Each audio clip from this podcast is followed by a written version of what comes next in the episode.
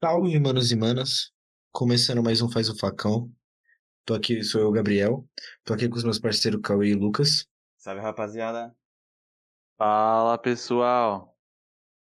Então, rapaziada, o tema dessa semana é um tema muito cativante, um tema muito interessante, rivalidades do futebol exterior. E a gente não só trouxe a rivalidade dentro do campo, mas como fora do campo. E a gente trouxe vários, vários clássicos. É, começando com. E aí, quem quer começar? Ah, vamos começar aqui, né? Prazer, eu sou o Lucas. E aí, você vai falar de qual clássico, Lucas? Mano, vamos começar com o super clássico. É Super aquele clássico é clássico. onde? É aquele clássico misterioso da Argentina. É, Defensa e Justiça e Racing? Ah, não é quase, é quase. Mas é Quase. o Boca e o River. Ah, não conhecia esses times Mas aí. aí ninguém conhece. né? Pode pular pro Mano. próximo já. A gente tá começando com um clássico pequeno aqui, né, velho? Mas é um clássico bastante interessante. É, dois times que nasceram no mesmo bairro, no bairro de La Boca. Curioso aí, o River nasceu no bairro de La Boca. E o River que foi fundado em 1901. O Boca nasceu quatro anos depois, em 1905. E como eu já disse, os dois nasceram no mesmo bairro. Então, o bairro de La Boca é um bairro de classe baixa, né? É, e, e é onde River e Boca começaram ali a sua rivalidade. E, mano, os dois compartilharam o bairro por quase 20 anos. E isso gerava bastante desconforto entre os dois. Porque tinham outros times também na Argentina, mas eles já eram os principais ali. O estádio deles chegava a ficar um quarteirão de, chegou a ficar um quarteirão de distância. Era o estádio principal ali deles da época, nesses 20 anos que eles ficaram no, no bairro. E, como eu disse, gerava bastante desconforto, porque um time jogava, aí perdia, o outro ganhava, aí tinha aquela zoação, aquela tiração, aí acontecia o do outro perder e o outro ganhar, e ficava nessa, sempre um zoando o outro, começou a ficar, e quando eles se enfrentavam também, então começou a aumentar a rivalidade aí. Além disso, é, eles sempre tiveram jogadores que, que foram de um time para o outro, que sempre trocaram de time. Vários jogadores, vários jogadores. Isso foi acontecendo ano após ano. E, mano, nada mais motiva do que você pegar aquele cara que é traíra. Isso acontece até nos dias atuais, do, do cara mercenário que a gente fala, o cara traíra, linguagem do futebol. E aí você vai pegar o cara e fala, mano, o cara é traíra, vamos ganhar. Cara- os caras entravam com sangue no olho. E tinha muito, muito cara que vestia a camisa do rival e sempre motivava e sempre aumentava a rivalidade. E, e ano após ano, os, jo- os jogadores, a torcida foi alimentando, herdando esse, essa rivalidade e as coisas foram crescendo aos poucos. E dá pra ver que muita coisa estava contribuindo para essa rivalidade. Mas isso realmente se consolidou, essa rivalidade realmente virou uma rivalidade de verdade quando os dois times, muita gente fala que o, que o River saiu da, do bairro de La Boca e foi para uma para um bairro mais nobre, que, que é o que a gente vai falar daqui a pouco. Mas a realidade é que os dois times foram dispensados pelo governo da, do- da Argentina e, e aí eles tinham que arrumar um lugar para ficar. E os dois times rodaram pela Argentina inteira, jogaram de campo em campo até se fixar. O Boca rodou mais no bairro de La Boca e, e conseguiu encontrar La, La Bombonera. O River encontrou também, depois de um tempo, um, um estádio e fixou também lá no bairro de La Boca, já era mais distante da, da Bombonera. E, e fez, reconstruiu o estádio, tinha capacidade até para 10 mil pessoas. Só que a empresa que era dona do terreno despejou o River porque não queria mais, eles tinham outros planos para aquele lugar. E aí sim o River foi pro, pro bairro que, que eles estão hoje, que é o bairro de Belgrano. Mas Imagina, o- É. imagina o arrependimento dessa empresa aí. Nossa, com certeza. Ou, ou ela não se arrepende, né? Porque ela aumentou uma das maiores rivalidades do futebol É. mundial. É, vai ver também era um torcedor do Boca também, né? Vai saber. É. Pode ser, pode ser. Enfim, é, hipóteses à parte, a gente tem a história aí escrita e foi o que aconteceu. O River mudou pro, pro bairro de Belgrano e construiu o Monumental de Núñez. É, o nome é curioso porque Núñez é um bairro também, um bairro vizinho de Belgrano. só que acabou pegando o Monumental de Nunes, e tem esse nome até hoje. É, é um nome fictício, né? E, e aí acabou ficando a fama do, do River jogar na, no, no bairro Nobre, e aí a torcida foi alimentando essa ideia de classe alta contra classe baixa, enfim. Tem até uma história tanto quanto curiosa que os torcedores do Boca principalmente alimentam essa história ao passar dos anos, que é, o bairro de La Boca ficou pequeno demais para os dois, e aí os dois decidiram que um deles tinha que sair e decidiu num jogo, e o Boca ganhou esse jogo, e aí o River foi perder esse jogo e tinha que sair de lá e arrumar outro lugar. Não, é. A gente não acredita muito, né? Mas conta bastante aí para tirar com a cara do River. As mentiras também alimentam a, a, rivalidade. Isso acontece aqui no Brasil também, com N fatos, N mentiras que são espalhadas com o decorrer do, dos anos. Tanto que uma aí é famosa, que é o. Falando aqui sem clubismo, uma coisa que eu com certeza vou falar, mas que o São Paulo foi rebaixado no Campeonato Paulista. Nossa, parece. Isso aí é, é um exemplo de uma mentira, tá certo? É uma mentira, é uma mentira. É aquele negócio, né? Porque... A mentira contada mil vezes se torna uma verdade. É, exatamente. Exatamente, exatamente. E principalmente gente uns, que, que... um jogo aí que aconteceu faz tanto tempo assim, né? Não dá pra. Não dá pra saber de onde surgiu, sim. como surgiu essa história. Sim, sim. Mas é, são mentiras que são contadas e a gente vai, vai contando, a rivalidade vai aumentando. Tem gente que chega até a acreditar, mas de fato não aconteceu. Enfim. E, mano, essa essa coisa antagônica de classe alta, classe baixa, foi alimentada. A gente não sabe muito bem o motivo, mas a gente sabe que os torcedores, a mídia, sempre gostam dessa coisa de, de colocar do, dois extremos, né? Então, foi, foi alimentado. Essas coisas foram aumentando para ter esse discurso. E hoje em dia o River bate no peito e ostenta o discurso de que eles carregam a, gran a grandeza de uma nobreza, e, e, mano, joga esses valores como um orgulho. E o Boca fala que eles são elitistas, são arrogantes. E é a mesma coisa do Boca, que bate no peito e fala que, com todo orgulho, que eles são da raiz operária, que eles são do lado da população. E o River fala que eles são demagogos, são desonestos, enfim. Não tem um certo, não tem um errado. E na verdade a gente fala que são torcedores. E a gente lembra também que nos dias atuais tem torcedores pobres do lado do River, tem torcedores ricos do lado do Boca. Isso é uma coisa que iniciou essa rivalidade e só foi aumentando durante o tempo. O, tanto que o River é conhecido como Los Milionários e tá é muito por causa disso. Espanhol, hein?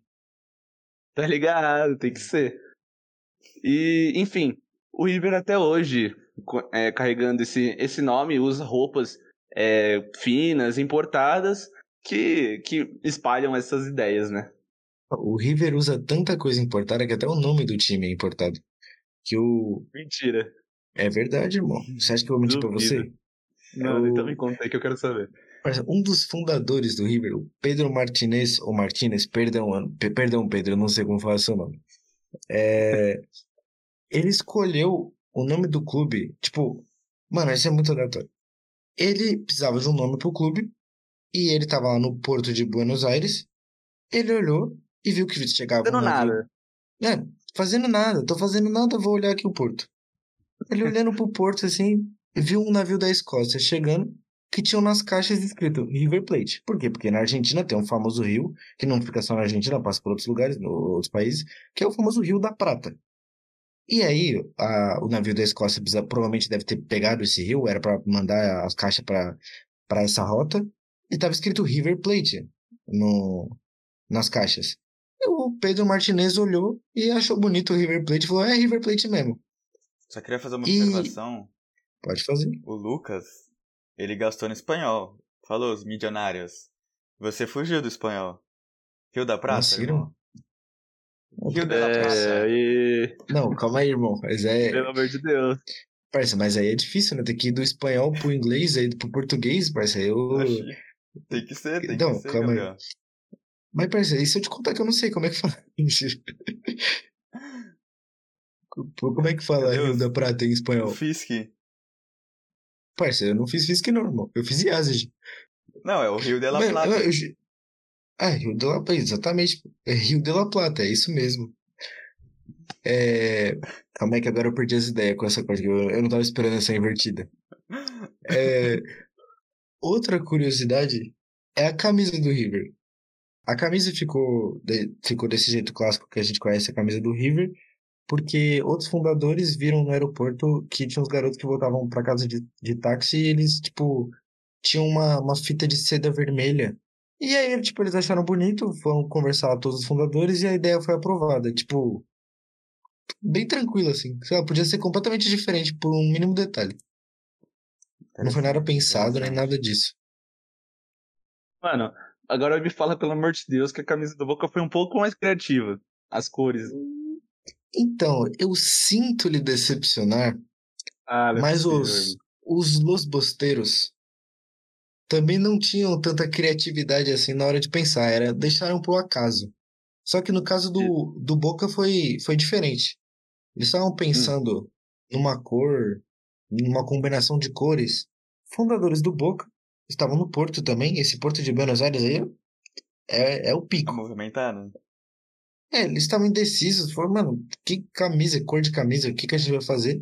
E aí eles decidiram que o primeiro navio que atracasse e, e tivesse as cores dele ia ser a cor da camisa do Boca. E, coincidentemente, era um, era um, um navio vindo da Suécia, e para quem não sabe, a bandeira da Suécia é azul e amarela, e ficou assim, a camisa do Boca, azul e amarela, que inclusive é uma das camisas mais bonitas para mim do, do, do futebol da América do Sul, a combinação de cores. Mano, É deu única, muito certo, né? e é a cara do Boca, não Eu tem como não pensar que. Mas se Deu falar azul e certo. amarelo, você pensa no Boca antes de pensar na Suécia. Com certeza. Então, e é assim, foi sem criatividade nenhuma, foi na sorte. De novo, podia ser muito diferente tudo, ninguém pensou em nada, mas ficou isso, ficou maravilhoso. Mano, falam, falam que tem vários meios aí misteriosos pra ser criativo, mas esse é um, um conselho que a gente dá. Ir lá pro Porto do- da Argentina e quem sabe dar Exatamente. certo aí os seus Não, é projetos. real. Você aí é artista, tá pensando em fazer alguma coisa, tá sem criatividade, vá ao Porto de Buenos Aires, mas vai e fala que você foi pelo Vais Facão e aí você vai ganhar 5% de desconto no, no tour. Não sei em que empresa, mas vai. Exatamente. Olha Nossa. coisa. Enfim, é, é um clássico que deu muito certo.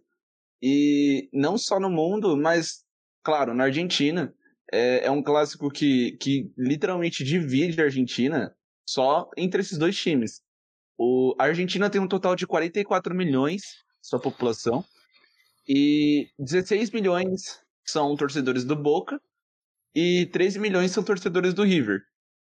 Então, dois terços da população da Argentina são torcedores ou de River ou de Boca. Então, mano, é muita coisa. É muita coisa, é surreal. E na Argentina Porra. tem mais times grandes. Sim. Não, é como, Não... Pode falar. é como se tivesse dois gigantes aqui do futebol brasileiro em que os dois somados tivessem 150 milhões de, torcedores. Não, é, é, é surreal, é surreal. E tem equilíbrio ali na torcida e também tem equilíbrio nos jogos, né? O, o River tem 83 vitórias e o Boca tem 6 vitórias a mais, 89 vitórias e 80 empates no confronto. Então, é bem equilibrado ali. É, não, não dá pra E- falar que alguém, que alguém é freguês, que alguém é pai de alguém ali, porque é difícil.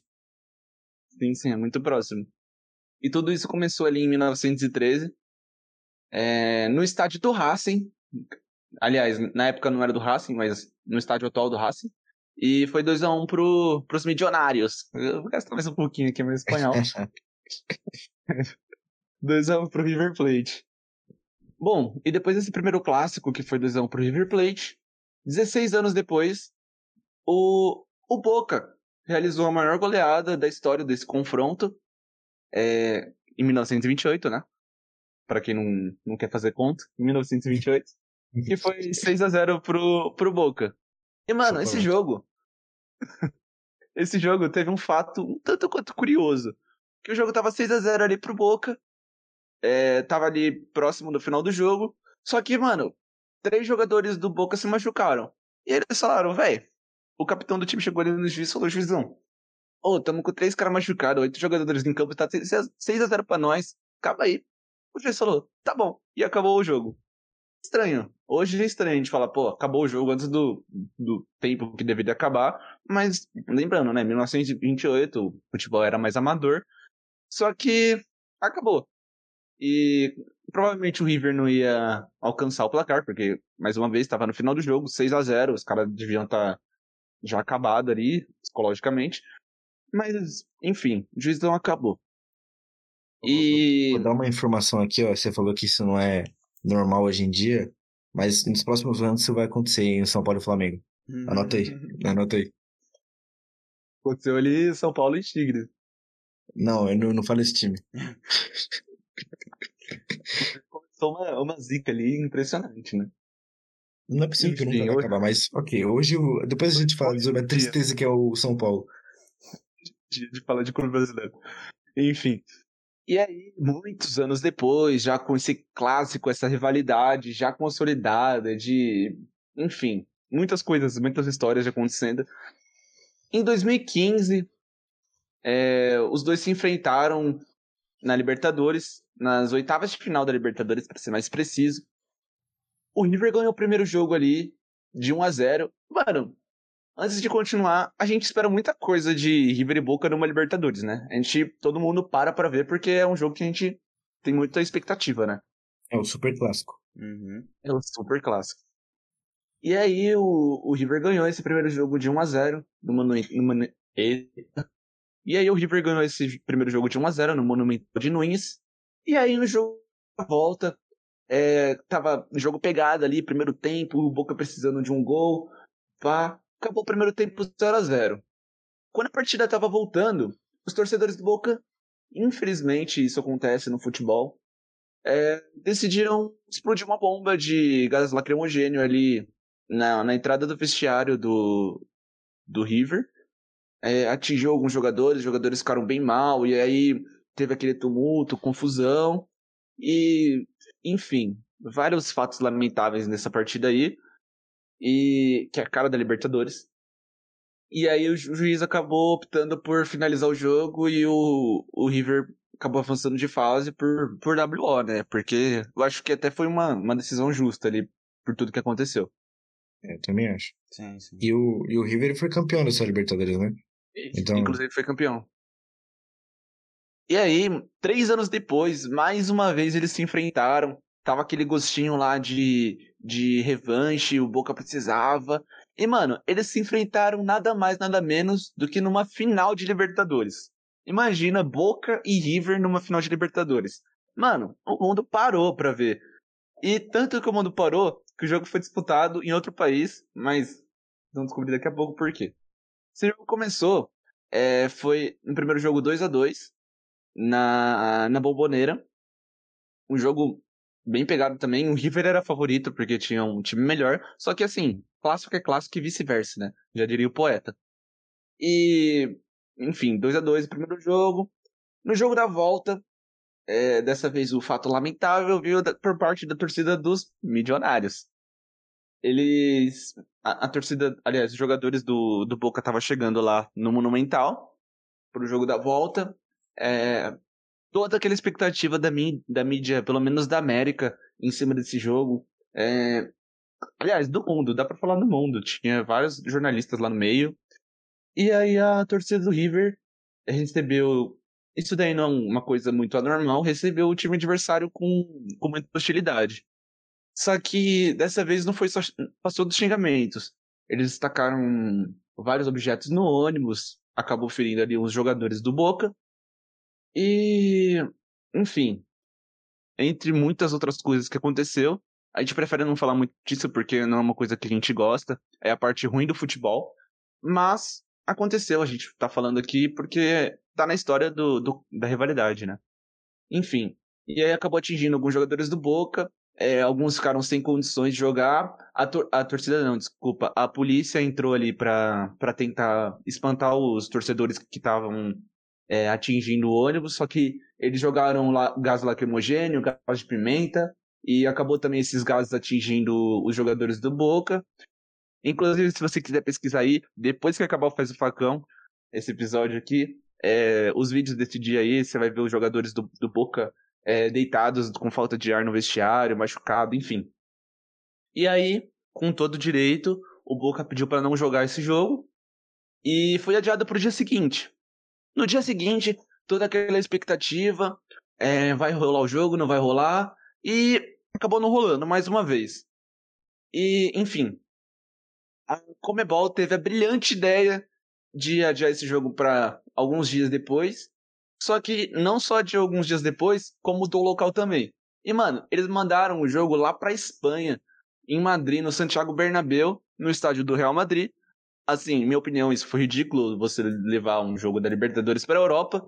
Mas, opiniões à parte. Não, não dá. É um o jogo River, é um produto da América Latina disputado na Europa, não tem nenhum porquê. O, tor o torneio se chama Libertadores. Não. América.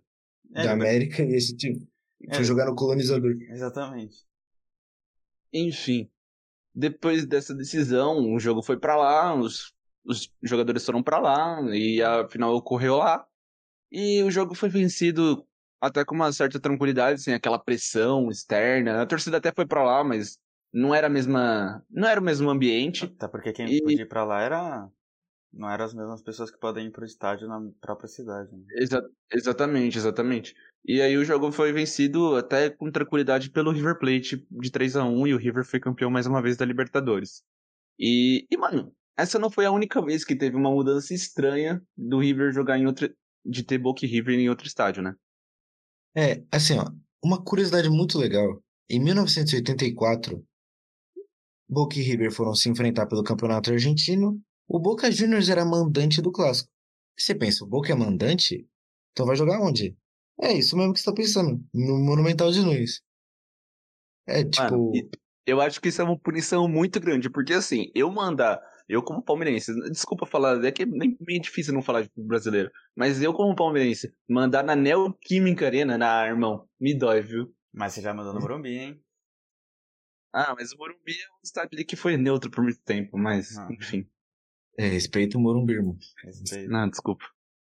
Não, mas assim, mas você pensa que, pô, podia até ser legal, que você manda no estádio do rival, e aí você pode ganhar lá e falar que é a sua casa. Mas não deu pro Boca, foi um a um o jogo ali, então foi meio elas por elas. E o, o Boca teve que mandar o jogo no Monumental porque o, ele, o, a Bomboneira recebeu um veto da AFA, a Federação da Argentina de Futebol, é, porque o, o a Bomboneira estava sofrendo algumas reformas e, assim, só corria alguns, riscos, um, alguns riscos de desabamento, assim, caso o jogo fosse lá. Mas eu não sei se era necessário a AFA vetar o estádio, né? Sei lá. Aí acabou que teve que ser o um jogo no Monumental. Entendi.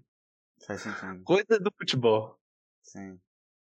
Bom, depois os meus queridos amigos Lucas e Gabriel gastarem no espanhol, chegou a hora de eu gastar em outra língua, né? Vou gastar uh, aqui no meu italiano. Não, quero ver, quero ver. E vamos falar do Derby della Capitale. Ou pros. Cê é doido. Pros menos entendedores, né? O Derby da Capital. Pra quem não entendeu, eu tô falando italiano, então o Derby da Capital da Itália. Capital da Itália é Roma, pra quem não sabe. Então, o Derby de Roma, né? Os dois times de lá, a própria Roma e o Lazio. Bom, essa história é, é interessante, no mínimo, porque ela envolve um contexto histórico que estava acontecendo na época. Bom, para quem acho que todo mundo sabe, na década de 20 aconteceu a ascensão do fascismo na Itália, com Mussolini, que é um movimento de um movimento ultranacionalista de extrema direita, que prega racismo, xenofobia e afins. E esse movimento estava na crescente com o ditador Mussolini lá no poder. E o Mussolini sabia que o futebol era um produto de massa, então ele queria passar essa imagem do futebol italiano como uma vitrine para o futebol mundial, como uma ele queria passar que uma imagem de grandiosidade da, da capital italiana por meio do futebol. Então ele decidiu criar um time chamado Roma e se situasse, que se situasse em Roma. E para isso ele queria juntar os times que já existiam na cidade. Entre eles o Alba, o Fortitudo e o Roman. É, e ele até chamou a Lazio para se, se juntar a esses outros três times. A, Lazio negou se juntar a esses times. Então, assim, a Roma foi criada em 1927. E por essa criação já conturbada e pela Lazio se negar a se juntar ao time, surgiu o começo da, surgiu o começo da rivalidade entre os times. É... Essa rivalidade, inclusive, foi aumentada por isso, tanto é que os torcedores da Roma começaram a, a excluir os torcedores da Lazio de dentro do, da própria cidade, dizendo que eles não eram de Roma, porque eles não queriam Nossa. se juntar a Roma e tal. É, então eles até são chamados um pouco de marginalizados pelos torcedores de Roma na, lá na Itália. É, apesar de, do começo fascista da Roma, depois teve a Segunda Guerra Mundial, a gente já sabe que os movimentos ultranacionalistas foram derrubados. E mas o curioso é que com o passar do tempo, a Roma fugiu desse estereótipo de time fascista e foi até se aproximando um pouco à esquerda, enquanto o inverso aconteceu com a Lazio. É, a Lazio foi se tornando um time que tinha mais torcedores ultranacionalistas e tal. Inclusive, uma curiosidade é que o Mussolini, o próprio Mussolini, ele foi sócio do, da Lazio, mesmo ele não torcendo. Algumas pessoas acreditam que ele torcia para a Lazio, mas não, ele torceu para o Bolonha. Mas por ele se, se, sentir muito à vontade na Lazio, pelo, por ser muito bem recebido pelos torcedores da Lazio, ele recebeu ser sócio do clube. É, ele decidiu ser sócio do clube. É, bom, essa história do fascismo crescendo na, na, nos torcedores da Lazio é uma história que até hoje acontece. Até hoje os, os ultras que são os torcedores mais fanáticos do Lazio, não mais fanáticos, mas os que são mais ligados à extrema-direita da Lazio, eles ainda têm algumas características como xenofobia, como, é, como racismo, inclusive são mais de um caso aconteceu de torcedor da Lazio sendo racista. E, infelizmente, não, já é ruim acontecer só com os torcedores. Mas já teve casos, inclusive, que jogadores fizeram um, um, um gesto fascista. No caso foi em 2005, pelo então capitão da equipe, o, o jogador Paulo Di Canio. Ele fez um símbolo que é considerado fascista, e depois disso teve uma série de punições para o jogador, para o clube, inclusive. E depois disso a instituição mesmo ele, ela tenta fugir desse estereótipo. Mas os torcedores, eles não deixam esquecer a história. Lamentável, lamentável. Lamentável, lamentável. lamentável. Mas falando um pouco das estatísticas, a gente encontra, a gente vê que são 61 vitórias da Roma, 44 vitórias da Lazio e 62 empates. Freguesia. Freguesia. E eu acho que é um pouco, acho que vai ser meio óbvio depois que eu falar isso, mas o jogador que mais jogou o clássico foi o, o Totti, que ele jogou a vida inteira na Roma. Então, com certeza, ele jogou muitos derbys della capitale. E ele também é o artilheiro. Em com 11 gols em 45 jogos. E uma curiosidade interessante também é que um brasileiro foi é um artilheiro desse clássico. O brasileiro Dino Costa, que ele inclusive já, já jogou no Botafogo. Mas um desses... Jogou em time grande. Jogou em time grande só. Será? Será nos próximos episódios. Eis é, a questão. Mas um, um desses 11 gols foi em uma partida não oficial. Então, teoricamente, em partida oficial ele só tem 10 gols. Então, nas estatísticas, nós temos que o Totti é o artilheiro do clássico. Poxa, e com todo respeito ao Francisco Totti, jogou a vida inteira na Roma. Se não fosse o maior artilheiro do clássico, pelo amor de Deus. Ah, pelo amor de Deus. Mano, respeito o Totti, pelo amor de Deus. É, eu falei com todo respeito a Francisco Totti. Não, é que ele, a posição dele também não era das que mais faziam gols, né? Ah, parceiro, mas foi 15 anos de carreira na Roma. Foi, 44 jogos. Mano, 45. só pra defender um pouco mais. Só pra defender um pouco mais o Totti aqui, quando você fala com todo respeito ao Totti, você já sugere um desrespeito. Então, mano, pelo amor de Deus, respeita o Totti. Parça, o Totti é só um Pablo que fala italiano. Pô, mas sabe, sabe que o sabe que o Totti me lembra? Quem que o Totti se você, lembra? Se você puxar tipo um Totti, Totti, aí dá pra falar Fernebate, sei lá, mano, Fernebate. Me lembra, ah, me lembra um clássico grande. O clássico me lembra grande? um clássico grande.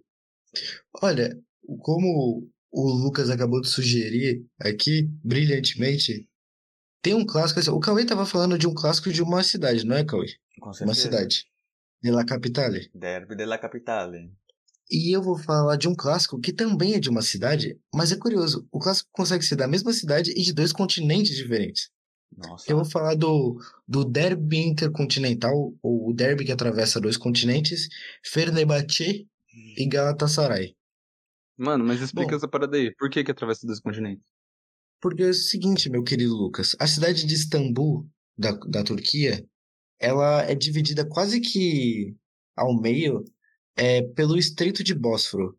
E de um lado fica a parte asiática da Turquia e do outro lado fica a parte europeia. O Galatasaray ele pertence à parte europeia da Turquia e o Fenerbahçe à parte asiática. E a, a parte europeia, ela é vista assim na Turquia como a elite, é, a burguesia, entre aspas. Então é assim que os jogadores e os torcedores do Galatasaray são enxergados pelos torcedores do Fenerbahçe. E, inclusive, os Galatasaray são conhecidos. Os Galatasaray, os torcedores do Galatasaray são conhecidos como os Leões. Já o, o Fenerbahçe fica da parte asiática e, e, é conhecido como o time da, pe, da plebe, o time do, do povo, da classe trabalhadora, eles são conhecidos como os Canários Amarelos. É, na Turquia tem um, uma, uma, uma coisa muito forte que é essa, essa identificação, sabe? Tem turco que se considera muito europeu, tem turco que se considera quase nada europeu e é mais asiático, tem uns que acham que é tudo, e isso, isso, é, isso é levado para dentro, pra dentro do, do futebol. Tanto é que quando tem um, um Fenerbahçe Galatasaray, até o, as colônias ali que tem da Alemanha, de franceses, alemães, é, ingleses, eles param para acompanhar o jogo, porque é, é uma rivalidade muito forte. E ela, ela até não tinha começado tão, tão agressiva assim. Eles, os times eles foram amigáveis desde até 1934. Para vocês terem noção, o Galatasaray é fundado em 1905, o Fenerbahçe em 1907, então foram bons anos de, calma, de calmaria. E, e aí teve um jogo entre eles e, mano, rolou muita falta, muita quase agressão, sabe? Falta na maldade, assim.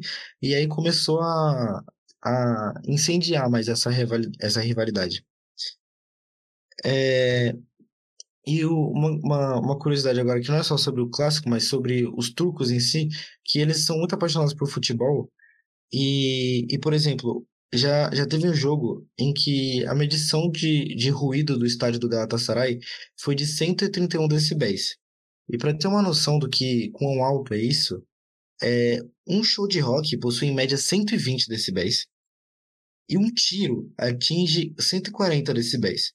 Ou seja, o estádio é entre um show de rock e um tiro. Caraca. É alto. É, é bem alto. E é constante, né? É constante, porque é o jogo todo. Inclusive, é, tem, tá até no Guinness Book. É o, na verdade, no Guinness não tá no Galatasaray, tá no, tá no recorde do estádio do Besiktas. É, e, e é, mano, é, é, surpreendente. É o jogo inteiro, é o jogo inteiro. É surreal. Eu vou. Agora eu quero trazer um pouco da, das vitórias desse clássico. Quem tem mais vitórias é o Fenerbahçe, com 52 vitórias. O Galatasaray tem 40. É, é, tem um certo equilíbrio ali, um pouco maior do Fenerbahçe, mas o, o, o Galatasaray é visto na Europa como um time maior que o, que o Fenerbahçe, apesar de ser um pouco freguês.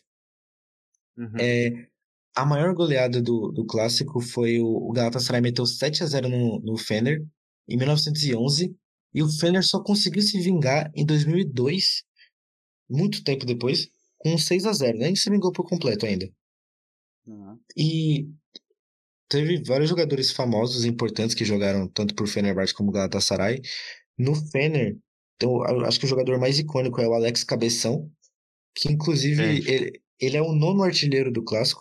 Outro jogador que é que é muito muito famoso que jogou lá é o Lugano, esse que o torcedor de São Paulo aí que estiver ouvindo vai adorar.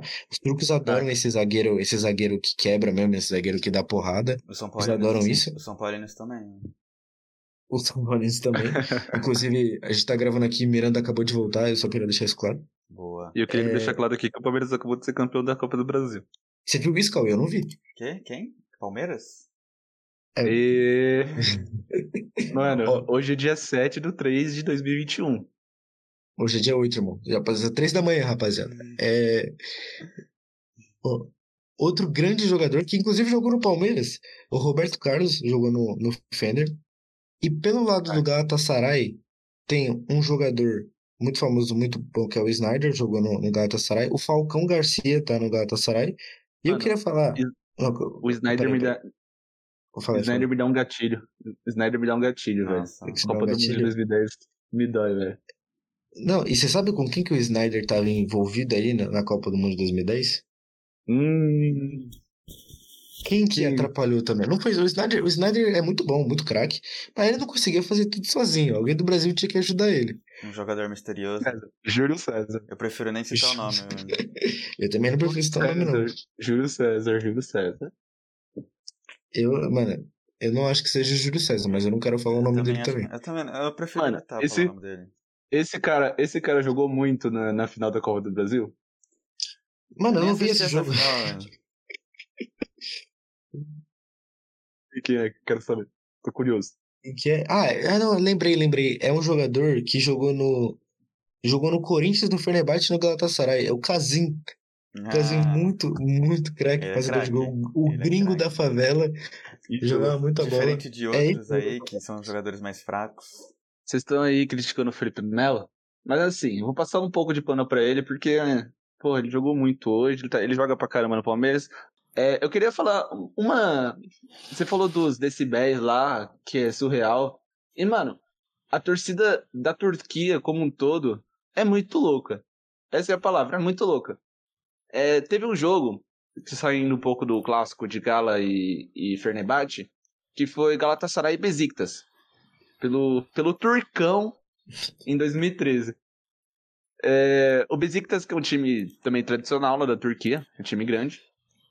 E, mano, o Fenerbahçe tava lá ganhando o jogo por 2 a 1 Faltava um minuto para acabar. E o, o goleiro Muslera, ele se machucou. O Muslera era do, do Galatasaray. Uhum. Time do, do Felipe Melo e time que tava ganhando de 2 a 1 E ele se machucou. Aí teve aquela parada tal.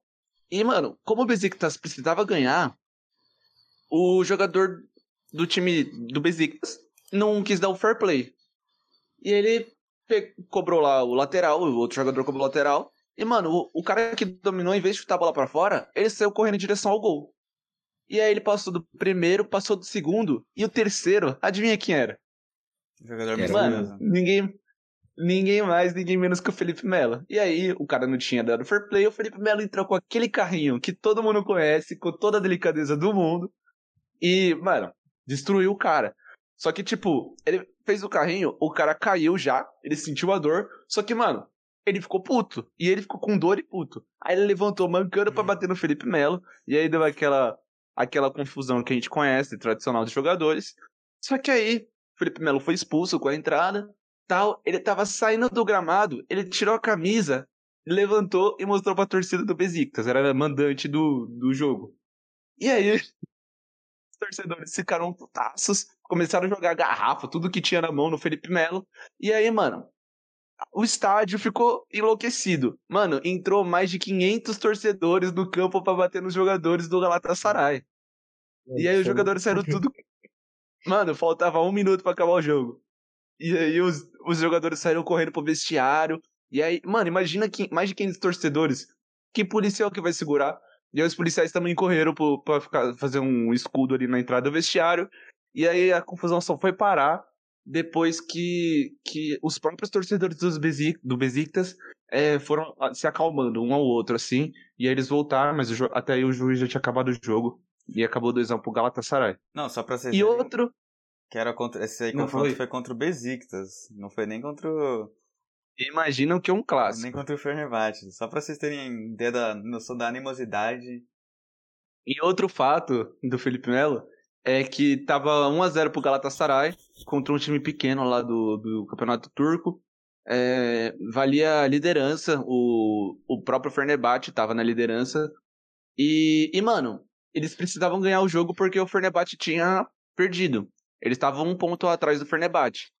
E ganhando o jogo, eles iam passar o, rival. E aí, 1x0 pro Galatasaray, 44 minutos do segundo tempo, o Muslera vai lá e faz um pênalti e é expulso. E aí, mano, vai ter que jogador pra linha porque já tinha feito todas, todas as substituições. E aí o Felipe Melo foi lá, vestiu a camisa e, mano, ele pegou o pênalti, velho. E aí o Galatasaray foi pra liderança e foi campeão ainda em cima do, do rival lá na frente. Então, esse, tenho- esse, essa rivalidade aí dá o que falar.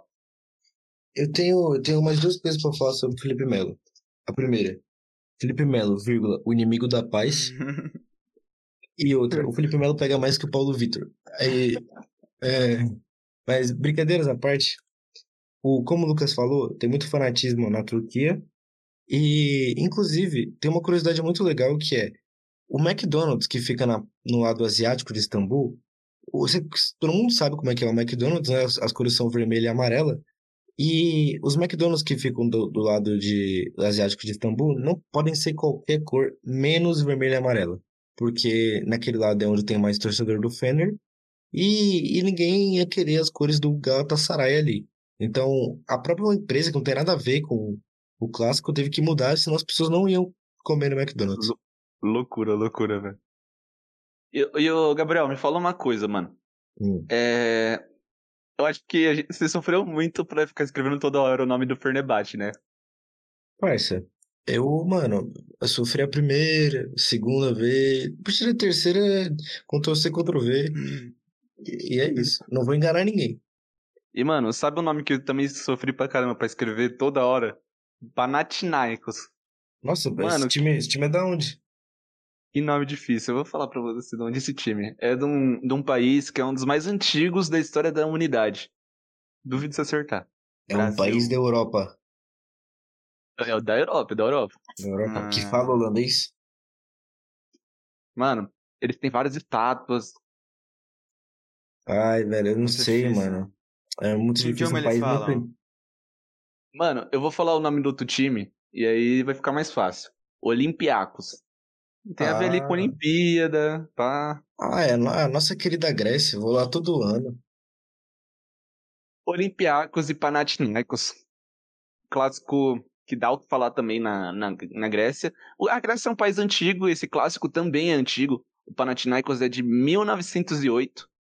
E é um time que nasceu em Atenas. Atenas, que é uma classe que tem uma população de classe alta, é uma classe rica, e esse time é denomin denominado o time da elite. E o rival deles também tem essa coisa antagônica, é o Olympiacos. É, ele nasceu 16 anos depois, em 1925, em Pireus, que é uma zona portuária de classe baixa, e a maioria, a grande maioria dos torcedores do Olympiacos é, são operários, fabris lá do, do porto, ou os funcionários lá de carga de navios. E as duas cidades, a, a Grécia e Pireus, são cidades muito, muito próximas, só que ela, elas também são distantes, porque sempre teve uma muralha lá que distanciava conflitos políticos entre a população e a própria, o próprio governo da cidade. Então, é, e essas coisas eram sempre levadas para campo. Então, também como muitos clássicos que a gente citou aqui, e ainda vamos citar, tem esse negócio de, de pobres contra ricos, essa coisa de, de política que é levada para dentro de campo, é, também tem nesse clássico.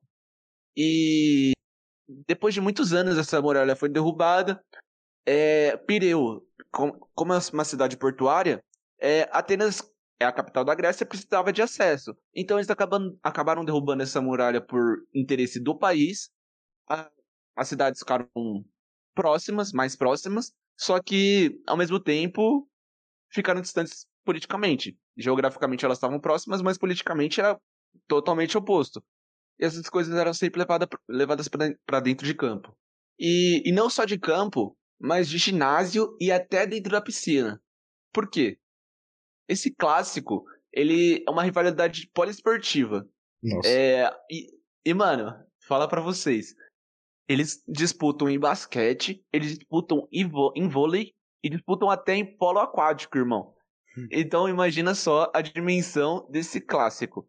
E hum. assim, é, você fala, não, é, os caras disputam com aquele sentimento, porque, tipo assim, Aqui no Brasil também, a gente, pô, você vai jogar na escolinha de futebol, na escolinha do Palmeiras e na escolinha do Corinthians também, os caras entram, pô, é Palmeiras e Corinthians, sei o quê. Mas não, mano, não é, é, além do sentimento, a torcida lota o ginásio de basquete, de vôlei, e lota também, seja onde for o ambiente de, de polo aquático, se for ginásio também, eles lotam tudo.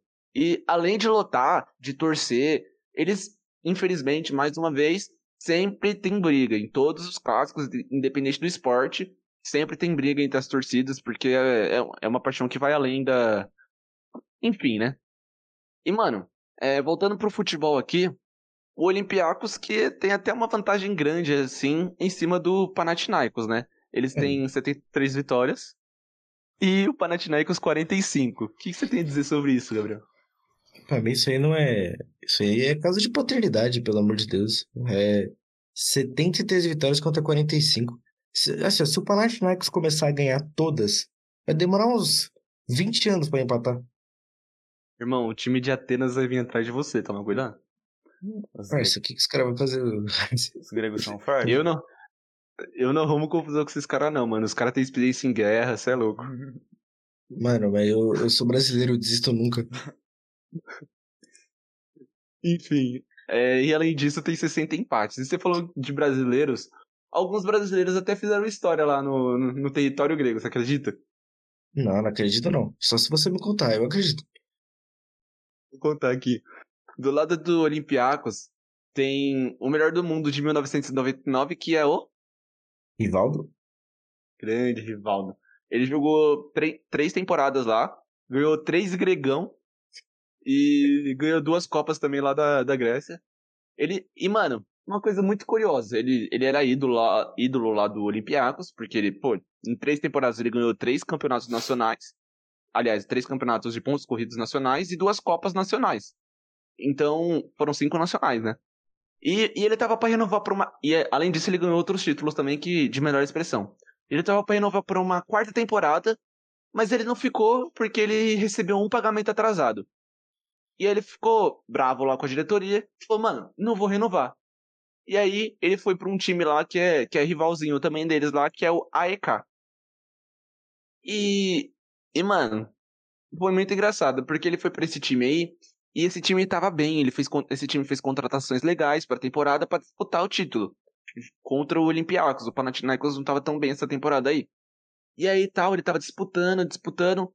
E o AEK, time do, do Rivaldo, tava líder até a última rodada. Foram campeões por dois pontos de diferença do Olympiacos, que tava vindo atrás.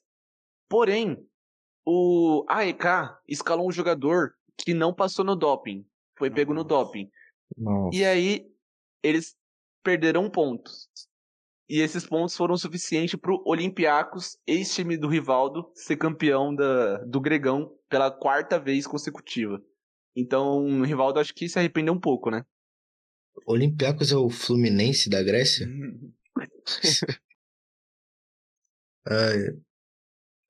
E pelo Panathinaikos, o volante Gilberto Silva, que também é ídolo lá, ele jogou três temporadas no, no Panathinaikos, de 2008 a 2011, e inclusive em 2010 ele estava lá e foi convocado para a Copa do Mundo, que foi a terceira dele.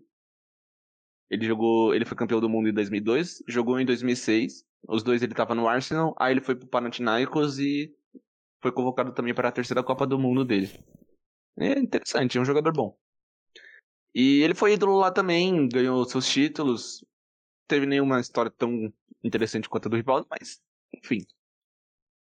Outro jogador famoso que passou pelo Panathinaikos é o Luciano, que pelo torcedor São Paulino é conhecido como Luciano Ronaldo. E Luciano Ronaldo te lembra o Cristiano Ronaldo, lembra, Lucas? Mano, jogador craque. Então, a próxima rivalidade que eu vou falar tem a ver com um time que o Cristiano Ronaldo jogou. Velho, Juventus. Não, Sporting. não. Não é Sporting? Mano, só Não é pode ser Real Sporting. Madrid, velho. Mais tarde. Mas foi por um outro time aí que ele jogou, um misterioso time da cidade de Manchester, que não é o City. O vermelho? O vermelho, o, o Manchester United. Manchester United e Liverpool é considerado o maior clássico da Inglaterra, que tem a maior rivalidade, e essa rivalidade começou fora dos campos antes de realmente entrar no, no futebol.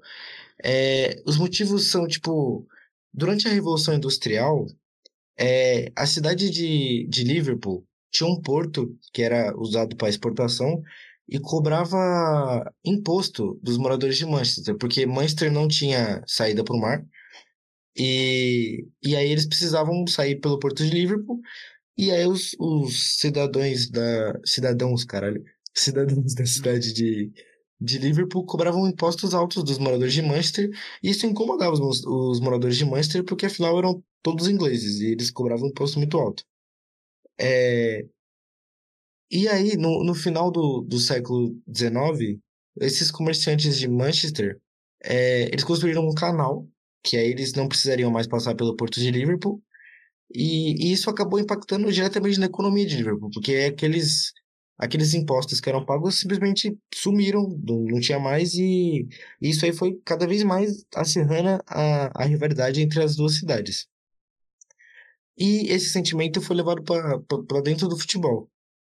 E a, o clima já era muito pesado, de muita rivalidade, os cidadãos não se gostavam, eles olhavam, o, o quem morava em Liverpool olhava torto para quem vinha de Manchester, e quem morava, quem morava em Manchester olhava torto para quem vinha de Liverpool. No ano da inauguração do canal de Manchester, já teve um jogo decisivo. O Liverpool, que era campeão da segunda divisão, lutava por uma vaga para a primeira divisão contra o Newton Heath. Heath. Que time é esse? Esse time daria origem ao Manchester United anos depois, que, que havia terminado a, a divisão em último lugar. É, e, parça, a gente tem o resultado desse jogo ou não? O Liverpool ganhou. Hum. O Liverpool, beleza, pode crer. O Manchester United só saiu da crise em 1902. Sei que o, E aí o. O quê? o maior vermelho ganhou, né? Pelo amor de Deus.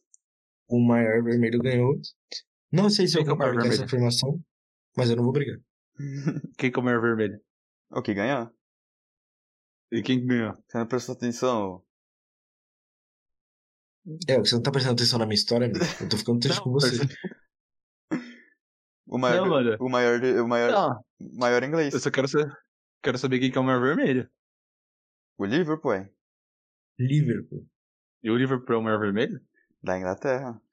É, isso Mano, é uma, não polêmica, maior isso é uma vermelho, polêmica boa. Mano, é polêmica para próximos episódios, mas olha, Próximos não sei se eu concordo com essa afirmação. Nem eu sei que concordo com essa afirmação. Já vou adiantando que eu, cutucada. eu fa... Então, já vou adiantando que eu falei isso, mas eu não concordo. Eu também não. Então, é isso. Não, eu, não- eu, eu concordo em partes. mano, vou dar a plaquinha de um influenciável para o Gabriel. Não, parceiro, mas calma aí, mas é tudo um personagem. Ah, então tá bom. Continua essa história. É, em 1902, o, o Newton Health faliu, e aí os empresários locais reuniram dinheiro e fundaram o Manchester United. E aí vocês percebem no nome que Manchester é o nome da cidade, e United era esse grupo de empresários que se uniram para fundar um novo clube. No retrospecto. Oh, pode falar. Essa é outra polêmica aí. Quem foi mais criativo? Os, Mano. os fundadores da, da camisa do Boca e do River lá? Ou esse cara aí que pegou o nome da cidade, falou que tava unido ali, United, pá. Eu acho que os do Boca foram mais criativos porque eles deram uma oportunidade pro lúdico. Os caras deram uma oportunidade pro aleatório. Podia ser qualquer navio que fosse aparecer. Aqui não tinha Não, muito. Os caras só eles- falaram, ah, estamos unidos. Eles se deram ao trabalho de ir até o canal esperar um navio chegar. Exatamente. De novo, se você precisa de criatividade, vá ao Porto de Buenos Aires. Reforçando. E o, o retrospecto desse clássico é interessante. O Unidos de Manchester é, tem 81 vitórias no clássico, enquanto o Liverpool tem 87. Ou 67 vitórias. E, se- e são 58 pa- empates. Vocês acham que isso é, é caso de freguesia ou, ou não? Freguesia, pô. Mano, Freguesia? mano, eu acho que freguesia nesse caso é muito forte. 14 vitórias a mais. Mano, freguesia é muito forte. Se eles Porque jogarem. eles se enfrentam. Se eles se enfrentam ali no mínimo duas vezes por ano, mas eles podem se enfrentar ali pelas copas e pá. Então, sei lá, acho que essa vantagem pode ser tirada rápido. Então não, Não, é freguesia. Vamos supor que seja dois, só duas, dois confrontos por, por temporada. No final são sete anos pra tirar essa diferença. É quase uma década. É isso. Então, Isso é bastante coisa. então, acho que freguesia é muito forte, mas tá no caminho. É, então, só que aí uma coisa que é engraçada. A freguesia é pro lado do Manchester, mas a maior goleada é do lado do Liverpool. 7 a 1 só que ainda era o, o Newton Heath. Aí, aí, não sei se vocês podem contar ali ou não, mas é a maior goleada. Conta, conta, E foi em, foi em 1895, faz tempo, hein? Faz tempo. O jogador que mais jogou o clássico foi o Ryan Giggs, o, escoc... o Como é que fala quem nasce em Gales mesmo? É Galês. Gale, é, é, o jogador que mais jogou o clássico foi o Ryan Giggs. O Gale jogou 48 partidas. E os jogadores que mais cravaram, mais fizeram gol mesmo, foi Sandy Turnbull, que é, foi pelo Manchester United, George Wall, também pelo Manchester United, e o mais famoso, Steven Gerrard, pelo Liverpool. Todos fizeram nove gols. Steven, O Gerrard, que, Gerrard, inclusive, que acabou de conquistar seu primeiro título de Liga Nacional, seja como jogador ou treinador. por que, por que time, Gabriel? Parça, é, foi pelo time dos Power Rangers da Escócia. Os Rangers? Os Rangers da Escócia, você acredita? E eles são. eles- que, fa- que clássico que eles fazem? Mano, é um clássico com um time muito, muito. Eu não sei como. Eu tentei fazer uma piada, mas não veio nenhuma na cabeça. Pera aí. É, eles fazem clássico com um time muito tradicional da Escócia, o Celtic. Exatamente. E o próximo clássico a ser comentado é o Celtic versus o Rangers, ou mais conhecido como The Old Firm Derby, ou o clássico da velha, velha firma. Que eu já falei Hum. português, já falei espanhol, já falei italiano, faltava o inglês, né? Pelo amor de Deus. É, pelo amor de Deus. É, Cara, é muita função, velho. esse clássico, ele atravessa o futebol de inúmeras maneiras. E pra gente começar a falar dele, a gente tem que falar de até outro país, que é a Irlanda. Não sei se vocês sabem, mas no final do século XIX teve um evento, teve um acontecimento na Irlanda, uma catástrofe, na verdade, chamada Grande Fome da Irlanda, em que, como o próprio nome sugere, teve uma crise de fome, as batatas, que no caso era um alimento básico da, da população da Irlanda, é, foi perdida, várias safras de batatas, e eles passaram por grandes fomes. E nesse período, um grande número de irlandeses fugiu do país, né? Porque eles estavam passando fome não ia ficar na Irlanda. E eles foram para a Escócia. A Escócia, naquela época, era um país com um grande número de protestantes. Inclusive o Rangers, que era o principal time da época, ele era, na sua maioria, dos torcedores protestantes. O Celtic surge aí nesse contexto. Depois que os irlandeses foram para lá, é, eles eram, em sua maioria, católicos e fundaram várias igrejas. Dentro dessas igrejas teve uma é, teve uma delas que queria arrecadar fundos para a comunidade irlandesa. E eles criaram um time de futebol chamado Celtic. Daí surgiu o Celtics de maioria irlandesa católica. E aí a gente já começa a ver as principais diferenças dos dois times, né? Os irlandeses, os irlandeses, perdão, os Celtics de maioria católica e os Rangers de maioria protestantes. Mas as diferenças não ficam só aí. Os Rangers, é, por serem protestantes e serem mais é, do próprio país escocês, eles são muito conservadores. E por conseguinte, eles gostam de permanecer ao Reino Unido. Esse conservadorismo dele, eles gostam de fazer parte do Reino Unido. Enquanto isso, os Celtics, mais, mais os católicos, de maioria católica, eles são mais progressistas. E assim eles são separatistas, eles querem separar da, do Reino Unido. Também por herança da Irlanda, que tenta se separar do, da, do Reino Unido por algum tempo. Então, como dá para vocês verem, é um clássico situado em Glasgow, na Escócia. Tem inúmeras raízes, tanto na política, tanto na religião, e quanto em outras. e quanto principalmente pelo futebol, né? Que fizeram clássicos violentíssimos. É, nas estatísticas, a gente vê bastante uma proximidade muito, muito perto de resultados. São 162 vitórias do Celtic e 163 vitórias do Rangers e os 99 empates. Equilibradíssimo. E... Equilibradíssimo. Não, não dá, pra, dá pra falar nada, né? Cada ano deve aumentar e diminuir uma diferença e tal. E como o nosso queridíssimo Gabriel disse, os Rangers conquistaram agora, com o Gerrard de técnico, o campeonato escocês, depois de uma grande série de, de vitórias do, do Celtics. E por que essa grande série existiu? Bom, em 2012, o Rangers faliu. E eles tiveram que se refundar. Tanto é que eles mudaram de nome é, nesse período. É, e, e, nessa refundação eles tiveram começar da quarta divisão escocesa e eles só voltaram à elite em 2016. Então essa diferença, esses últimos títulos do Celtics se dá por conta dessa toda a reformulação dos Rangers, contratou o Jared, enfim. É... E uma outra curiosidade interessante, entrando nessa linha desse, desse conflito de religião, é que os Rangers, eles proibiam jogadores católicos para entrar no seu time durante muitas décadas do século passado. Entre 1920 e 1989. Aí em 89 essa tradição foi quebrada quando contrataram um jogador católico. É, hoje em dia, inclusive, é, essa, ele, os dois clubes tentam ao máximo é, separar essa questão da religião, fazem diversos programas, fazem diversas é, propagandas para tentar tirar um pouco dessa rivalidade, não do futebol, porque é uma coisa saudável do futebol, mas essa rivalidade religiosa, essa agressividade que eles tinham com os outros. É, uma coisinha que você falou agora me fez lembrar do, do que o governo da Escócia faz, que é para gerar menos briga entre os torcedores, que eles fazem, eles têm um, um processo lá de motivar a torcida a entregar os caras que, que arrumam confusão, que. Enfim, esses caras que vão pro estádio com essa intenção. Então a própria torcida vai lá e, e pega o mostra o cara, entrega o cara para os responsáveis do evento, para a polícia, enfim. E esse cara fica registrado, ele fica um tempo banido do futebol, ele tem registro quando ele vai comprar o ingresso, ele não consegue comprar. Claro que vários torcedores dão meio, mas diminui bastante.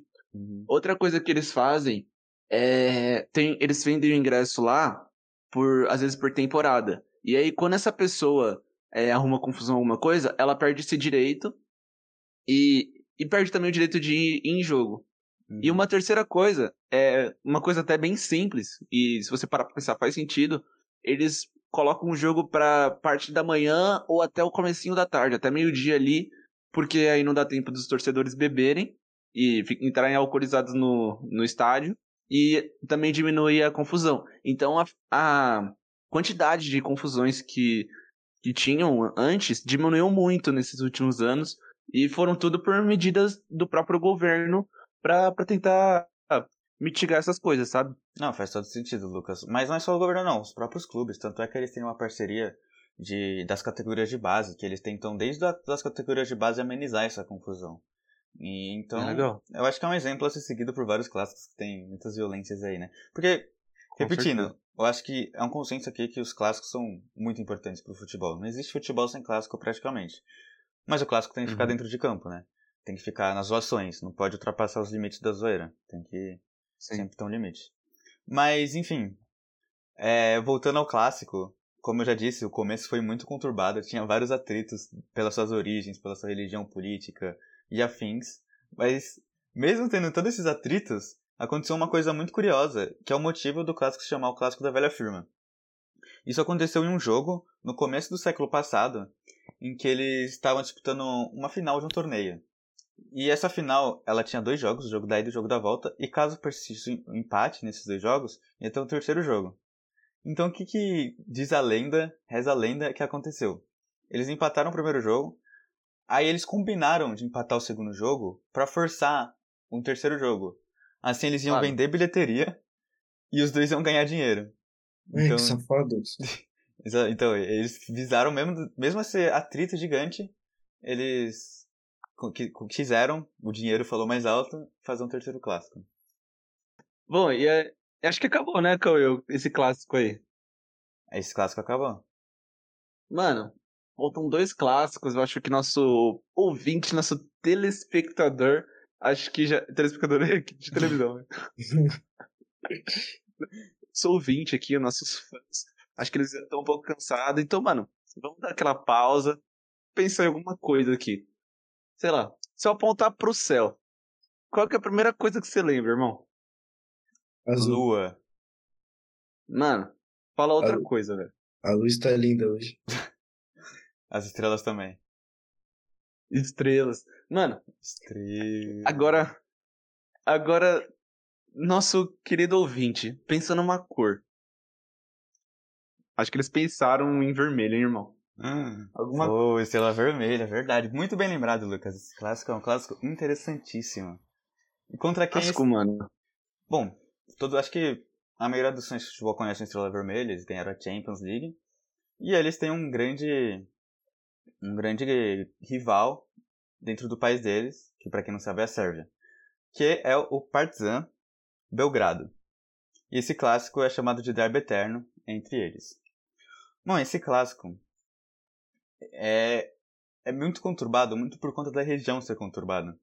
A Sérvia fica nos Balcãs, aquela região meio estranha que tem vários países estranhos que ninguém lembra quando vai falar da Europa, que fica no leste europeu.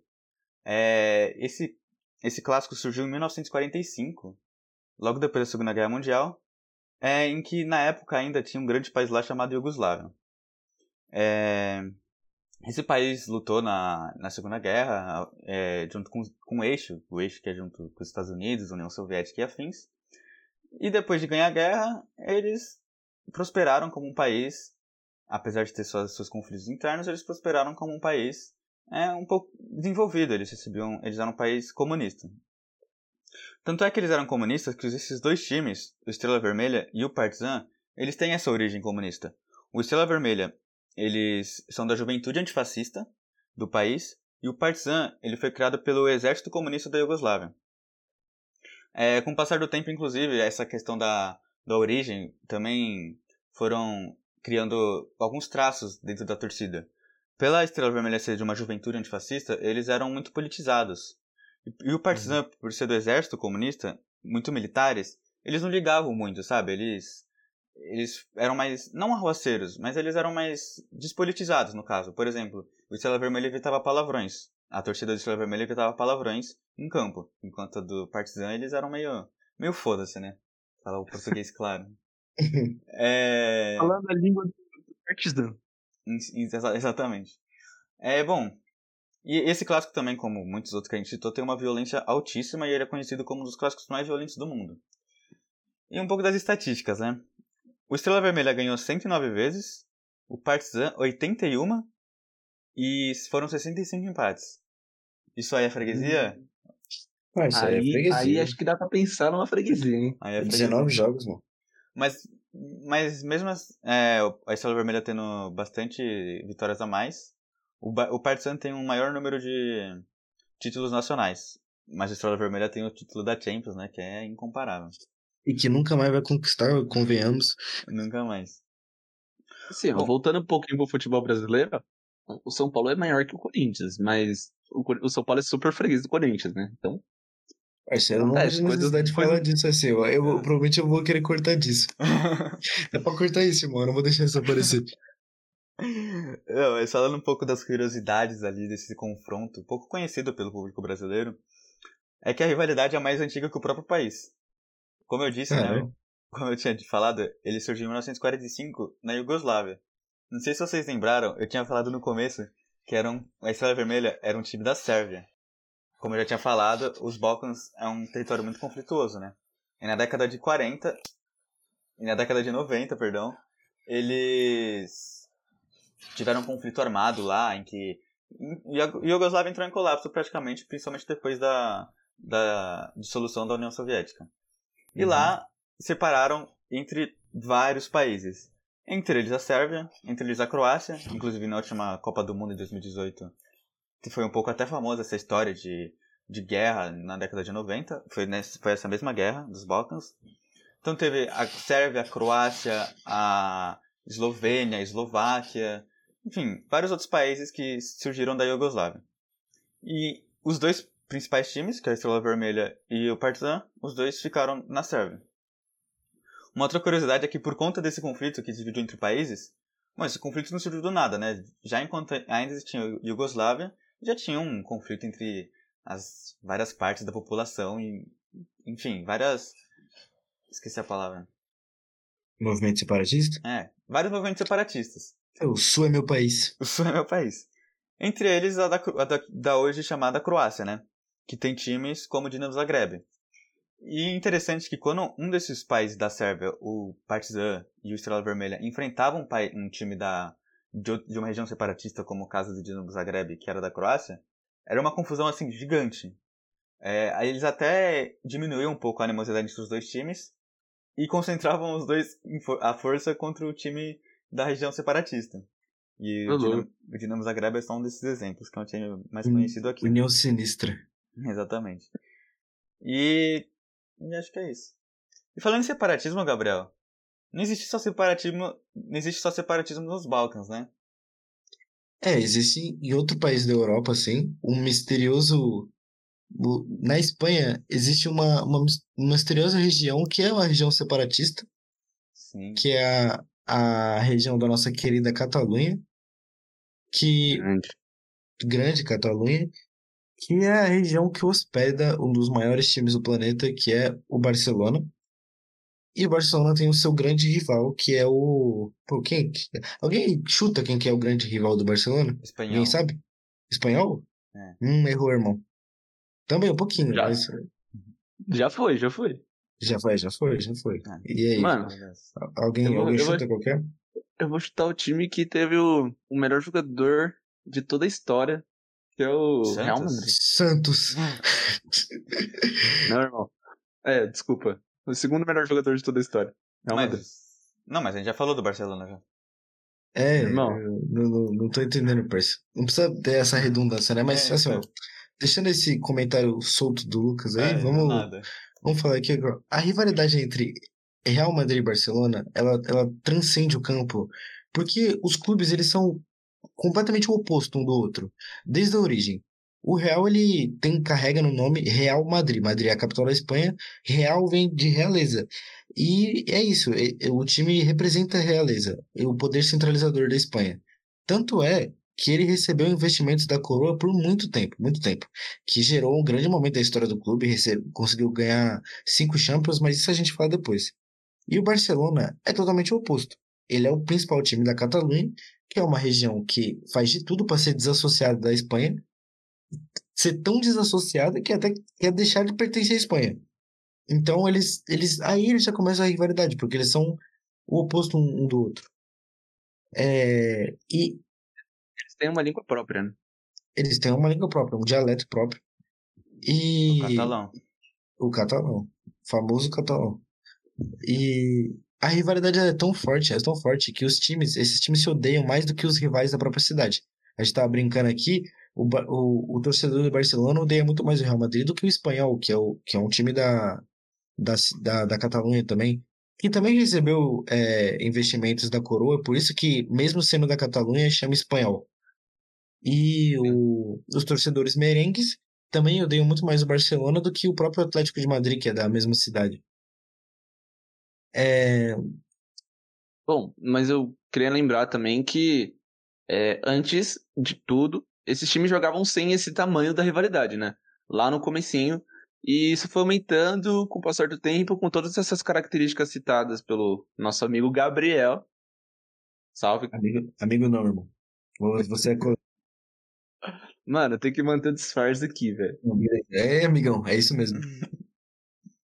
Mas essa rivalidade foi realmente estabelecida a partir de 1936, quando um senhor chamado Francisco Franco, é um nome sem criatividade também, né? Francisco Franco. A gente tava falando aqui de Nome de time sem criatividade. Bom, ele era. Não, não queria dar spoiler aqui não, mas ele era.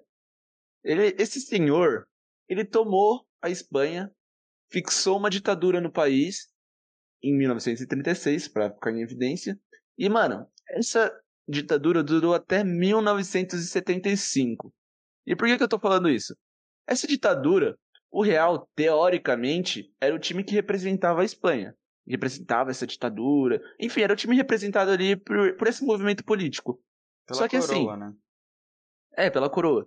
Só que assim, nesse, nesse começo, ele era só teoria mesmo. Porque assim, o Real sofria é, perseguição, os jogadores sofriam perseguições, o- os membros do clube sofriam perseguições de militares, enfim. E, e essa- essas coisas acabaram prejudicando o próprio Real, é, que não era o Real que a gente conhece, a gente conhece hoje.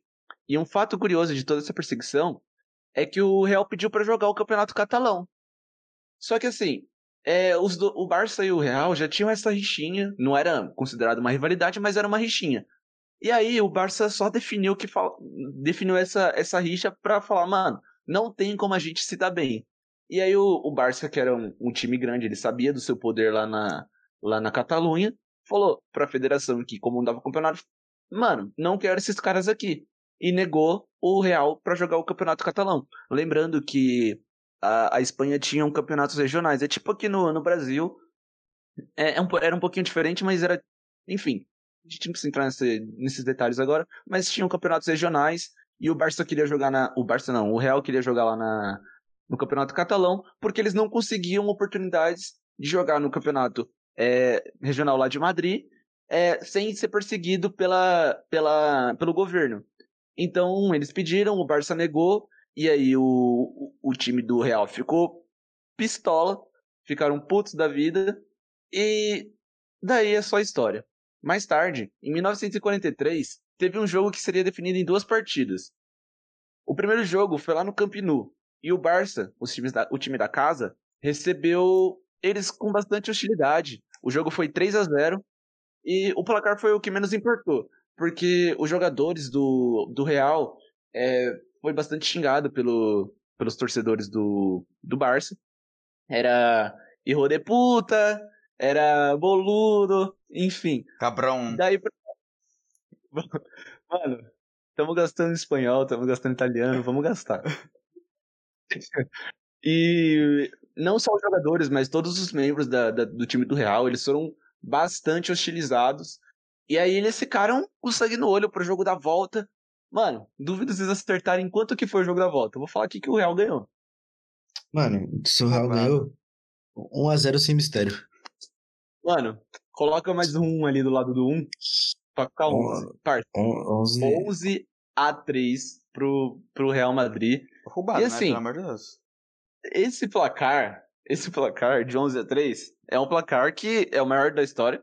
Só que os jogadores do, do Barcelona, aliás, os torcedores do Barcelona espalharam aí, a gente não sabe se é verdade, ah. mas que os jogadores que os jogadores do, do Barça no vestiário foram intimidados por militares, estavam todos armados, falando que se ganhasse ia levar bala, que não sei o que. Assim, traduzindo pro português, claro, né? E e aí eles foram bastante intimidados, entraram com medo em campo e aí levaram esse placar aí que entrou pra história. É verdade? Não sei. Mas tá aí, a história pra ser contada.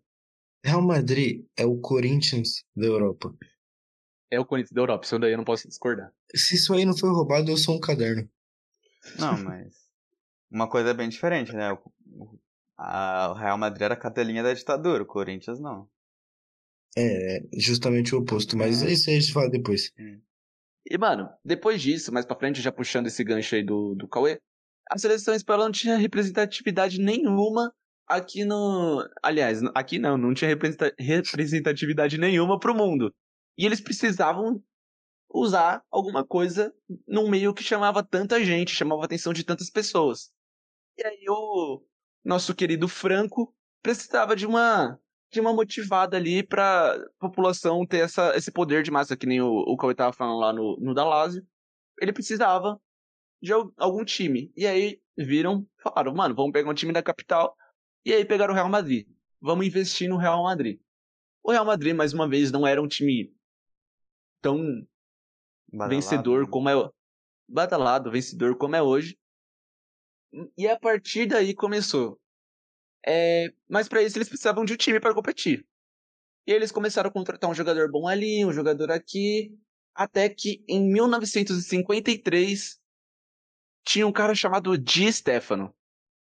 Quem que era Di Stefano? Di Stefano era um jogador argentino que foi revelado pelo River. E assim, nos anos 50, vou dar uma contextualizada aqui. Nos anos 50, o futebol colombiano era uma língua, é, uma língua, era uma liga referência em dinheiro. Então, todos os times da América temiam perder jogador pra, pra Colômbia, porque, mano, os caras chegavam e compravam mesmo, porque eles tinham dinheiro. E aí, o, o futebol era mais amador, lembrando disso. O, o Milionários da Colômbia viu o Di Stefano jogar muita bola pelo River e falou, mano, vou contratar esse cara. E chegou na, no, na bala lá, com, falando com o Di Stefano. Di Stefano se empolgou, pô, dinheiro pra caramba, vou jogar no Milionários. E aí o. O River falou: não, mano, vamos fazer um negócio aqui, pá, vamos conversar. E aí os dirigentes do River e do Milionários conversaram tal, e eles chegaram num acordo. O River ia emprestar o Di Stefano pro Milionários até acabar a temporada, e aí acabando a temporada, ele voltava pro River. E aí o Di Stefano lá no Milionários jogando pra caramba, foi lá e fez um amistoso contra o Real Madrid. E aí o Real Madrid encarou tal. Di Stefano deitou e rolou em cima do Real. deitou e rolou, jogou pra caramba, jogou a vida, destruiu os caras. E aí chamou a atenção do Barcelona. O Barcelona falou, pô, o cara já tem ali uma história, derrotou nosso maior rival, detonou o nosso maior rival, vou contratar o cara. E aí conversou lá com o River e acertou, foi pro Barcelona. O Di Stefano fez três jogos no Barcelona, três amistosos. E aí o Real falou, mano, esse cara joga muito, eu quero ele. E aí eles foram no Milionários, que era, na teoria, o, o pertencente do jogador. E aí falou, mano, eu quero o Di Stefano, quanto vocês querem? Quero isso, tá, pagaram. E aí o, o, Di, o Di Stefano tava disputado ali, porque o, ele pertencia ao Milionários na época, mas também pertencia ao River, é um jogador de dois clubes. E aí? E dois clubes brigando, dois clubes gigantes brigando por ele. E aí, como que vai fazer? Foi pra FIFA. A discussão foi pra FIFA. E aí, na FIFA, o, o presidente teve a brilhante ideia de fazer o seguinte: Mano, vamos chegar aqui em um acordo? O Di Stefano tinha contrato de quatro anos com o Barça. São quase temporadas. Ele joga uma temporada no Barça, uma temporada no Real. Uma temporada no Barça, uma temporada no Real. Olha que brilhante. Loucura. Que loucura, mano. impressionante, impressionante. E aí o. E ele falou, é, inclusive, vamos começar com o Real, porque ele, ele deu mais direito pro Real na, na época, por, porque ele chegou no Milionários, que era o time que era atual do. Enfim. E aí ele deu essa preferência pro Real e falou, ó, oh, começa aqui. Nenhum, né, velho? Não faz, nenhum. O... Mas ele falou, ó, Fala aí, fala aí. O jogador era do River, né? Ele estava emprestado pro Milionários. Isso aí tem que ver como que era o contrato, não sei nem se tinha um contrato. Pelo amor de Deus, ele ia voltar pro River depois. É, esse era o acordo que foi feito. Então, é, Mas é enfim. o futebol era muito diferente, né? Não. É, é, como eu disse, era um futebol amador. E aí o. Ele falou isso, não, vamos jogar primeiro aqui no Real, depois vai pro Barça, depois no Real, depois no Barça. E aí o Barça falou, mano, não quero. E aí o Real falou, então é isso. O Stefano é nosso. E aí. O resto é história. Né? Começou. Né? Hã? E o resto é história. E aí começou a reviravolta do Real Madrid. Como o Gabriel falou lá no começo, cinco Champions. E o, o Real Madrid não ganhava o Campeonato Espanhol fazia 21 anos. E aí o Di Stefano chegou, na primeira temporada ele ganhou o primeiro espanhol e ganhou mais dois em seguidas. Cinco Champions. Depois disso, ganhou dois tetras do espanhol e foi interrompido no meio do quarto pelo Barcelona, que ganhou em 59, depois foram mais quatro espanhóis. Enfim, daí é só a história. É, e aí foram só anos do. E, a, e o Real Madrid também montou uma, um time massa, né? Quase uma seleção. Tinha o de Stefano, tinha o Puskas também. Tinha um monte de jogador bom pra caramba, né? Sim. E aí foram anos dominantes do Real. Ganhou tudo que vinha pela frente, até ali o final dos anos 80, até o Barça falar, mano, a gente precisava reagir. E aí montou o famosíssimo Dream Team, que tinha. É, era comandado pelo, pelo Cruyff. E, mano, tinha Romário, que fazia dupla com Stojkovic, tinha o Laudrab, tinha o zagueiraço Koeman, tinha o Guardiola, enfim, era um time, timaço. Time esse que perdeu pro meu São Paulo Perdeu. na final do Mundial, hein? Merecidamente. Merecidamente. Passou o carreto e já tinha perdido antes. O Mundial foi o segundo jogo que o São Paulo ganhou do Barcelona, hein? Sim. E, mano, o, esse time começou em 88, ganhou a Champions em 92 e acabou ali em 94, porque em, em 93 eles perderam na segunda fase, foi um dos maiores vexames que eu já vi assim na história do futebol. Eles perderam pro CS, pro CSK é, na segunda fase da, da Champions, era antes da fase de grupos. Nossa. Então, então pesou muito, e aí depois perderam a final pro Milan em 94, e aí foi, acabou o time, esse time, timaço. E aí em 2000 virou uma história que nosso amigo Gabriel vai contar pra gente. É, no, no início dos anos 2000, depois de toda essa história que o Lucas contou da rivalidade se acerrando, teve mais uma coisa aí para colocar fogo na rivalidade que é em 2000, o atleta Figo, português, que era jogador do Barcelona, como eu posso dizer, ele deu uma de Di Stefano 2.0. Ele trai o time catalão, abre a negociação com o Real Madrid e vai jogar, e vai jogar no Real Madrid. O Figo trocou o, Real, o Barcelona direto pelo Real Madrid. Se eu não me engano, ele é o único jogador da história que fez isso, o caminho direto, assim, sem, sem passar por outros clubes. E a contratação dele abriu a, a geração que ficou conhecida como os Galácticos do Real Madrid, em que o presidente Florentino Pérez abriu a carteira e falou: Eu vou pegar todos os craques que tiver e é tudo nosso. Acabou que não foi tudo. Mano, acabou que não foi mas... tudo do. Pode falar. Esse Galácticos aí veio o Zidane, veio o Ronaldo, veio o Beckham, veio o Sérgio, o Sérgio Ramos também chegou em 2005, era um pouquinho mais tarde. É... Cicinho. Robinho, Robinho. Pô, mano, era, era um timaço, velho. Era um timaço. Era um timaço, um timaço que é, não, é, não conseguiu conquistar nenhuma. Era um, o que foi, cara? era um timaço mais no PES do que na vida real, né? Pelo amor de Deus. Exatamente, porque não, não deu tanta liga assim. Ah, detalhe que nessa época aí, Vanderlei Luxemburgo comandou o Real Madrid. Isso aí Ô, é só... você Oi. Só preciso fazer uma correção aqui que me incomodou muito escutar. Mano, PES não, né? É bomba pet na época. Ah, obrigado pelo corrigir. Eu fiquei, eu fiquei agoniado também, eu só, só já tinha falado já. Obrigado. Então, esse, ótimo, esse ótimo time de Bomba Pet não conquistou nenhuma Champions nesse período. E, e aí, a partir do momento, a partir de, mais ou menos ali no, no ano de 2004, 2005, o, o Barcelona deu uma virada na, nessa, nesse caminho que o Real Madrid estava tomando. O Barcelona contrata um tal de Ronaldinho Gaúcho, que aí começa um período que o Barça ele, eles chamam na Espanha de Tubarão, que é o, o time que consegue conquistar bastante torneios nacionais, e conquistou uma Champions em 2006, com o Ronaldinho jogando muito. Quem precisa de Galácticos quando você tem o Ronaldinho, né? Pelo amor de Deus. Exatamente. Chupa Florentino Pérez.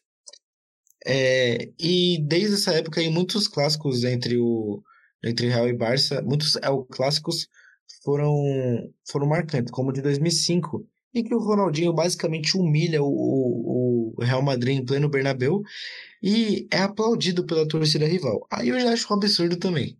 Não, não porque se, se, eu tô no estádio e, e, o jogador do meu time rival humilha meu time, eu a última coisa que eu vou fazer é a última coisa que eu vou fazer é aplaudir ele.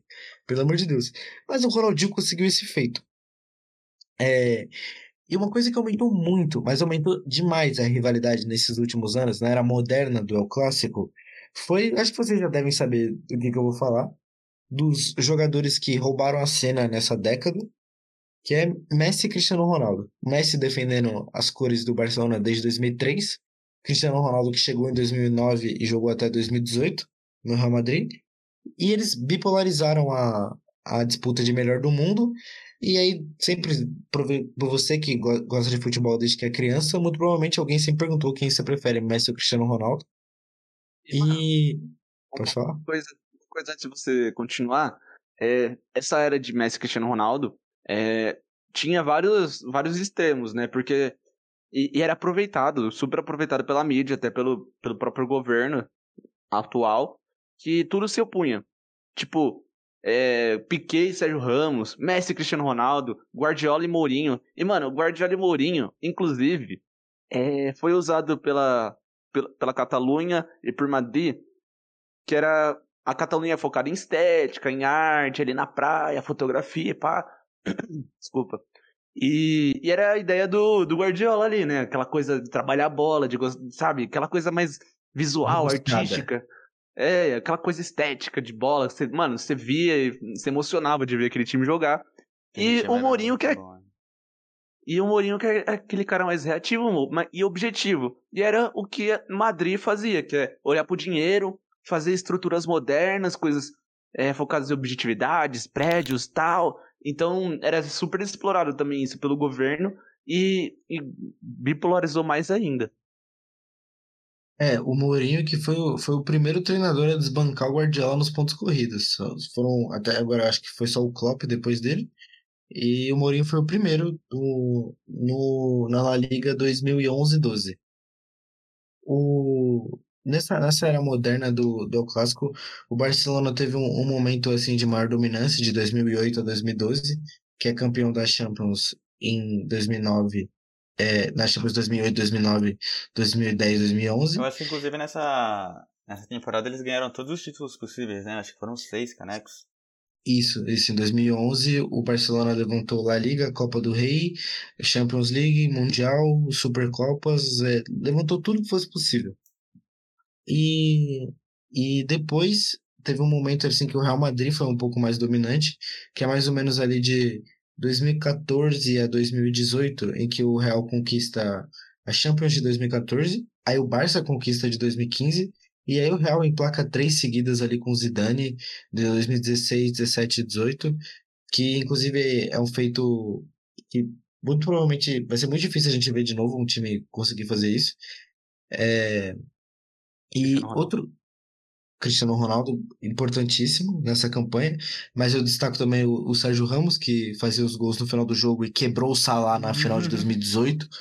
Não só quebrou o Salah, como fez o, o Karius ter uma concussão, mas tá bom, não, não vou falar disso.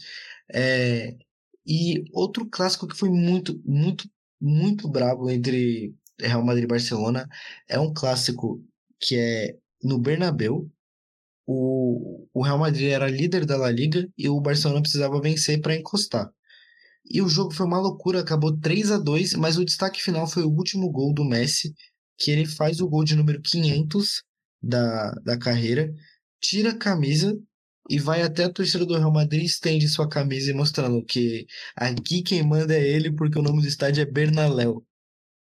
Não, mas só para contrapor aqui, em 2016, também um clássico, só que agora no Camp Nou, jogo ali pegadaço.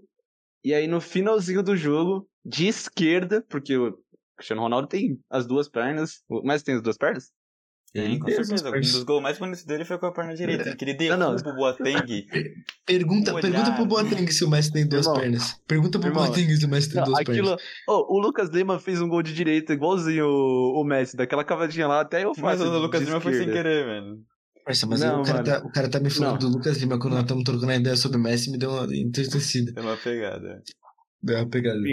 E aí de esquerda, mas não, foi de quase fora da área, o Cristiano Ronaldo bate cruzado e faz o gol lá aos 44 do segundo tempo. E aí ele faz, faz aquele famoso sinal de relaxa, calma, eu tô aqui, eu tô aqui. E cala o, o Campino. Enfim. Não, eu acho Futebol que. E suas histórias. Eu acho que eu, um dos clássicos que mais marcaram nessa geração do Pep Guardiola foi o 5 a 0 no Real Madrid na temporada 2010-2011, né? Em que o, o Guardiola simplesmente inventa o falso 9 com o Messi ali. Que depois fez história na exposição, principalmente em 2012, fazendo 92 gols na temporada. Mas nessa, esse jogo foi uma surra completa. O, o Real Madrid não conseguiu jogar.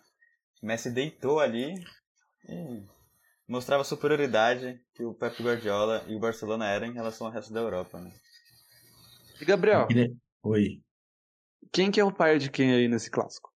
Mano, assim, Lucas, é, o retrospecto ele é interessante porque são 115 vitórias do meu Barça, Visca Barça, e 101 vitórias do, do merengue, dos merengues. São 14 vitórias.